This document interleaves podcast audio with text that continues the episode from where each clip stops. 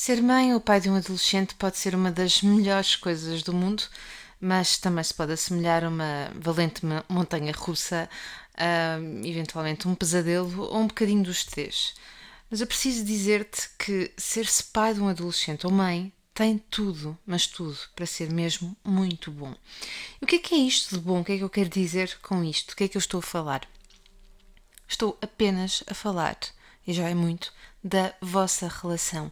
Nenhum de nós tem filhos para se andar a chatear. Nós temos filhos porque acreditamos que somos capazes de criar e somos capazes de deixar seres humanos com mais valor, melhores e boas pessoas no mundo. E a adolescência é um período de construção e de desconstrução também, em que nós eh, deitamos aquilo que já não tem mais valor fora, nós enquanto adolescentes, e colocamos muitas, muitas coisas em questão. É verdade que temos menos paciência, achamos-nos invencíveis e tantas vezes donos da razão. Quem nunca desse lado, não é? Um, e é nesta altura que, se criadas as condições, nós passamos a poder um, fazer mais escolhas e tornarmos-nos mais responsáveis por elas, nós, enquanto adolescentes. Se vivermos numa casa onde existe abertura, escuta, afeto, nós conseguimos sentir-nos mais à vontade e com vontade de sermos quem somos e de explorar todas essas possibilidades.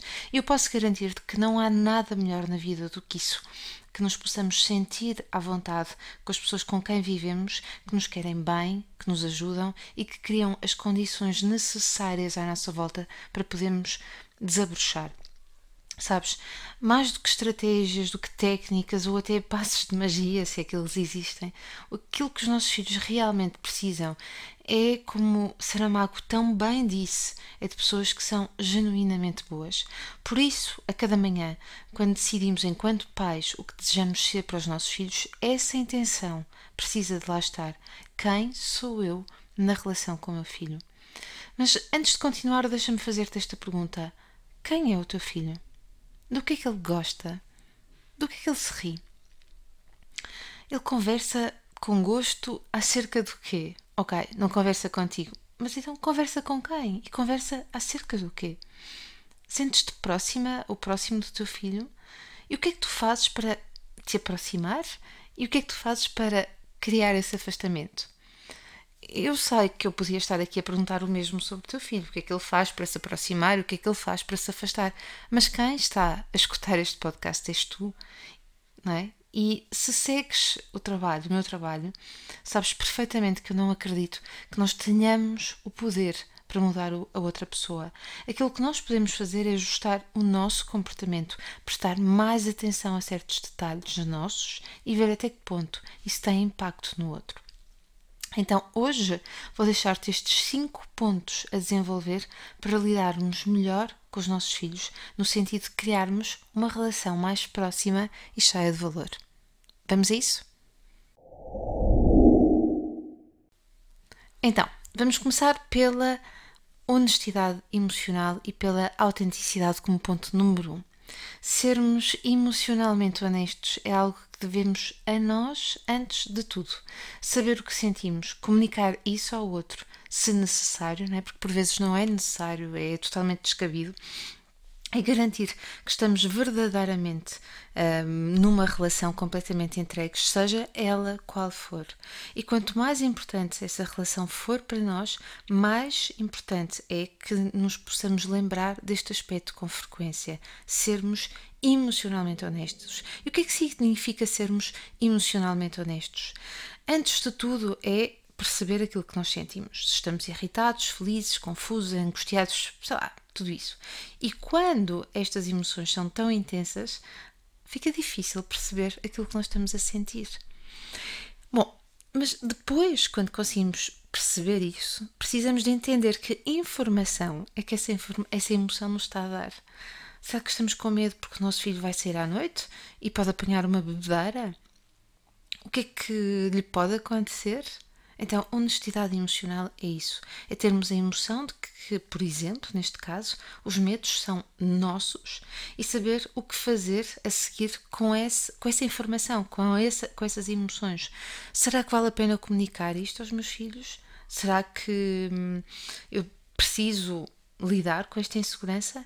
Não há uma resposta certa, mas esta honestidade serve para que nós eh, não nos enganemos na comunicação com o outro, não nos enganemos em relação às nossas próprias emoções e não enganemos o outro em relação a este respeito. Ok? Nós dizemos a verdade sendo autênticos. Consegues ver a diferença? O segundo ponto é a flexibilidade, ou seja, convidar o nosso cérebro a ver as coisas como o nosso filho as vê, para percebermos o que é que uma determinada situação, uma determinada coisa ou pessoa tem de tão interessante ou de tão pouco interessante. Eu não quero com isto dizer que tenhas de concordar ou achar piada. É só, a única coisa que eu te estou a dizer é só para ir espreitar como é que ele olha para essas coisas e talvez percebas como construiu aquela percepção ou ideia. E ao fazê-lo, saberás então de que noção é que o outro tem sobre aquilo que está a ver. E portanto podes opinar tendo em conta o ponto de vista dele.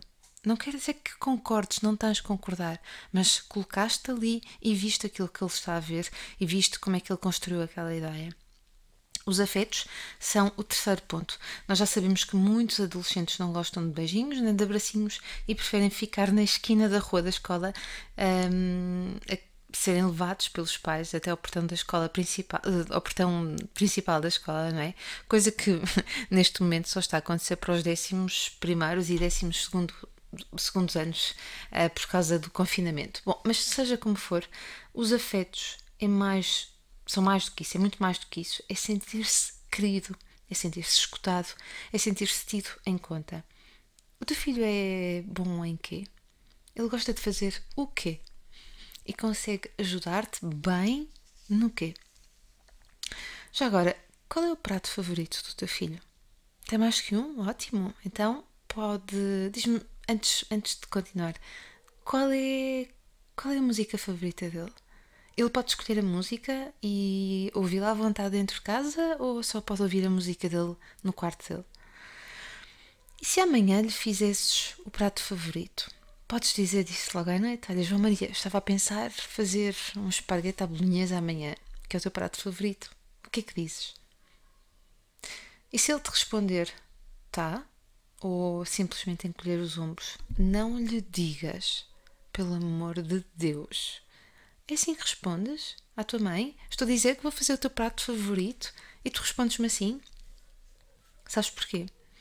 Porque não foi ele que te pediu para fazeres o prato favorito. Foste tu que decidiste. Ele não tem de ficar entusiasmado. É uma decisão tua. Tu é que lhe perguntaste se ele, se ele gostaria, mas tu disseste que ias fazer o que estavas a pensar fazer. E portanto, não esperes um entusiasmo em troca, porque estás a pedir alguma coisa em troca e as relações autênticas não têm esta troca. Em segundo lugar, se queres trabalhar a questão dos afetos e a tua relação com ele e vocês andam cada vez mais afastados, não esperes milagres do dia para a noite. Construir uma relação de confiança é algo que demora muito tempo. Então, respira e siga para a frente consistência e persistência dão sempre bom resultado. És uma pessoa com carisma, és verdadeira, sabes do que gostas e o que queres. Sabes, aqui se inspira imensamente os nossos filhos. Tens a tua vida, tens a tua vida familiar, mas és uma pessoa única e podes acreditar que isso é algo que atrai os nossos filhos, que nos olham como modelos. A tua liberdade, a tua responsabilidade, o teu esforço, as tuas gargalhadas, os teus pequenos prazeres, até a forma como desafinas, fazem de ti a mãe ou o pai deles. E é isso que se quer, que eles saibam exatamente quem são os seus pais. Finalmente, confia Confia naquilo que estás a fazer, na forma como todos os dias procuras ser melhor pessoa, melhor pai, melhor mãe e procuras criar as melhores condições para que o teu filho possa desabrochar e crescer, porque é isso que tem de acontecer, é deixá-lo crescer para, ele possa, para que ele possa ser quem é e quem ele deseja ser. Confia no processo e se não tens a certeza a sério, procura ajuda. Experimenta estes cinco passos e vê o que é que resulta convosco, o que é que podes ali afinar e o que é que tens de adaptar. E se mesmo assim continuar difícil, volto-te a dizer, pede ajuda. A adolescência é mesmo uma das fases mais importantes da nossa relação com os nossos filhos e não precisa de cair no clichê que é difícil e chata. Honestidade emocional e autenticidade, flexibilidade, afetos, carisma e deixar crescer. São estes os cinco pontos que te deixo por hoje para ser uma mãe ou para que ser mãe de um adolescente ou pai de um adolescente seja algo que nos dê mais prazer. Gente gira, já sabes, se gostaste deste podcast, partilha com os teus amigos, pais de adolescentes ou pré-adolescentes, deixa um comentário, tira uma foto, publica nas redes sociais, identifica-me, é the boss underscore a Mums the Boss e já sabes, vemo-nos na próxima semana.